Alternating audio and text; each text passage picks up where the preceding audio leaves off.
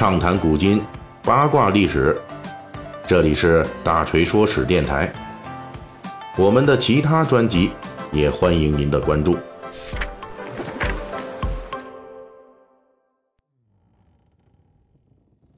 好嘞，本来咱们大锤说史应该是周三更新啊，但是这两天呢，大锤比较忙，所以呢，稍微的推迟了一下。这个一百一十年前啊，也就是一九零八年的十一月八日，清朝皇帝光绪去世了，时年只有三十八岁。而就在光绪皇帝死亡的第二天，七十四岁的慈禧也去世了。清朝这两位关键人物的去世，牵扯出了中国封建王朝历史上最后一场残酷的宫斗。咱们本期呢，就给大家讲这个光绪皇帝死亡之谜。光绪皇帝的死亡，按照当时清王朝的官方说法是病死的。但是呢，即使是在一百一十年前的清末，光绪之死就被很多人视为非常蹊跷，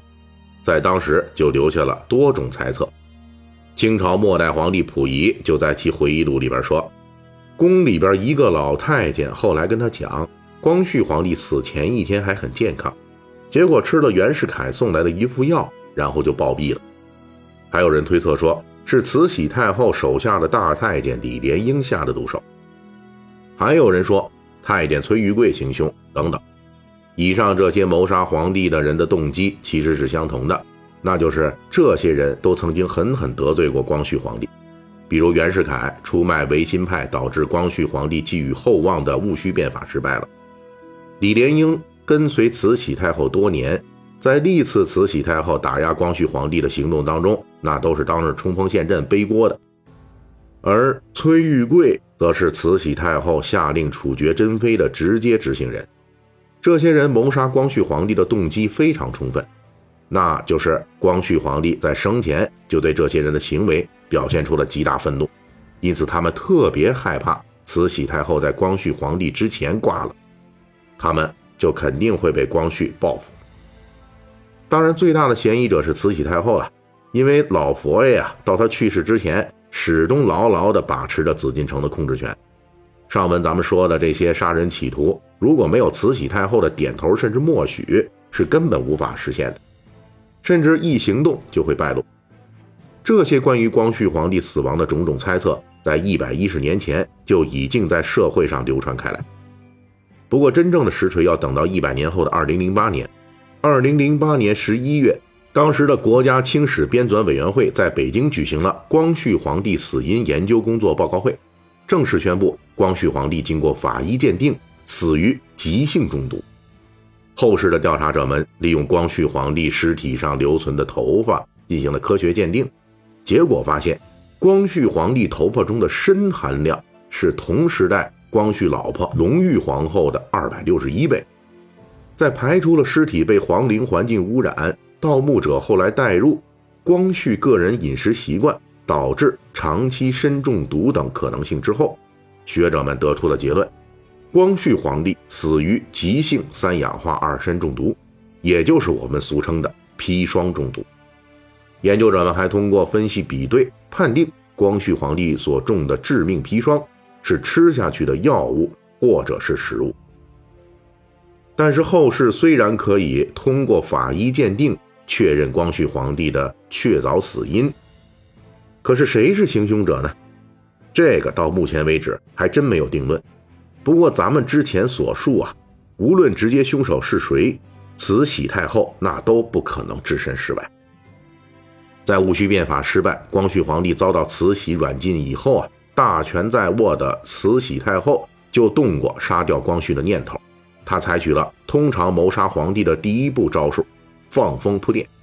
在一八九八年，慈禧太后宣布训政并捕杀维新人士的时候，他就以光绪皇帝的名义发布懿旨说：“呃，这次光绪皇帝是因为自己身患疾病，长期治不好，因此身体吃不消，要请太后出面主持朝政。而皇帝自己因为久病不愈，太医束手无策。”所以想邀请各地名医前来给自己医治，这是一道暗藏杀机的旨意。光绪皇帝前些日子还主持戊戌变法，活蹦乱跳的，怎么突然就久病不愈了？而且太医都医治无效，那只能请外边名医来死马当活马医了。这要是外边名医也治不好呢，那下一步光绪不是很自然就被病死了？当时呢，明白人也不少。慈禧太后这一放风，海内外商人华侨就集体联名质疑此事，又有多国外交人员质询，再加上张之洞、刘坤一等封疆大吏劝说，估计是慈禧太后看到这个试探的反响太猛烈，她暂时放弃了谋杀计划。但是外界猛烈的舆论反弹，只能让慈禧太后的杀意暂时停止。她很快就进行了第二步，那就是控制医疗。一八九八年放出风声之后，两江总督刘坤一推荐名医陈炳君来北京为光绪皇帝诊病，这实际是相当于老刘为光绪皇帝打了人身安全的包票的。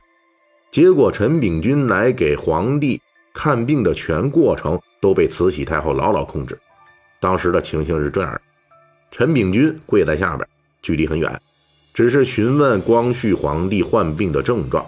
而全部问题呢？都是慈禧太后代光绪皇帝回答，光绪皇帝犹如提线木偶，只是偶尔蹦出一两个字来支支吾吾而已。而且所谓的诊脉也成了虚案。当时慈禧太后想干什么，陈炳君自然心中那完全明白。随后呢，就花钱请托，直接跑路了。所以我们才会看到后面的一幕：当一九零八年光绪皇帝临死前四天。被下毒后毒发之时，内务府曾经奉命紧急调在外地行医的陈炳钧前来抢救，但是直到光绪皇帝死亡之后，这位陈炳钧他也没过来。经过前两步的铺垫，光绪皇帝的性命已经是慈禧太后的掌握之中了，而且通过前两步，清廷内部都有很多人知道，这慈禧太后啊，绝不会容许光绪帝。死在他后边。一九零四年，清朝的外务部右侍郎武廷芳在与日本公使内田康哉的交谈中就暗示过，慈禧太后驾崩之日，也就是光绪皇帝祸起之时。有了之前两步部署下手行凶的人员，这第三步就是顺理成章的，一切都准备就绪了，就等着慈禧太后这边出状况，快不行了。这个谋杀行动就会开始。光绪皇帝死前十天，曾经步行去向慈禧太后请安。当时慈禧太后身体状况已经很不好了，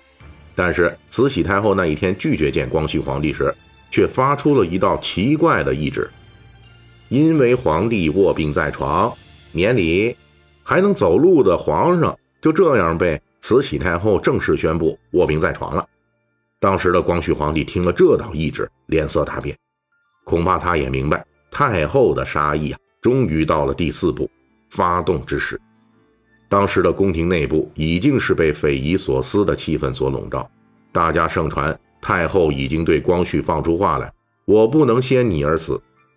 这传言的源头恐怕就是接受命令行凶的人。著名书法家启功曾经回忆，他的曾祖父溥良。当时是礼部尚书，曾经亲眼看到一个太监被慈禧太后派往光绪皇帝处，端着一碗皇太后亲赐的酸奶去给光绪皇帝喝，而之后不久，光绪皇帝就死了。光绪皇帝死亡之后，谋杀皇帝的第五步也随之启动，那就是销毁证据。清朝太医为皇帝看病，那都是有脉案记录的。而恰恰是光绪皇帝死前这四天的脉案有空白有缺漏，清朝也有专门的起居注官负责记录皇帝每天的行踪。同样是这几天，其内容明显与其他资料记载的情况不符，甚至连光绪皇帝死后入殓事宜，按照旧例应该由内务府操办，但是这一次内务府不得插手，全部由宫内太监负责。从掩盖的角度来说，这些行为都是比较粗糙的，甚至欲盖弥彰。但是此时慈禧太后也已经死亡，谋杀皇帝一事首尾粗糙，她也管不了了。至于这一场宫斗之后不过两年，清王朝的丧钟正式敲响，慈禧太后肯定是想不到的。紫禁城中这一场你死我活的宫斗，不过是中国两千年封建王朝统治彻底崩溃时。一个骇人听闻的小注解而已。好了，最后我们还是要感谢一下上一周打赏的这些粉丝们啊，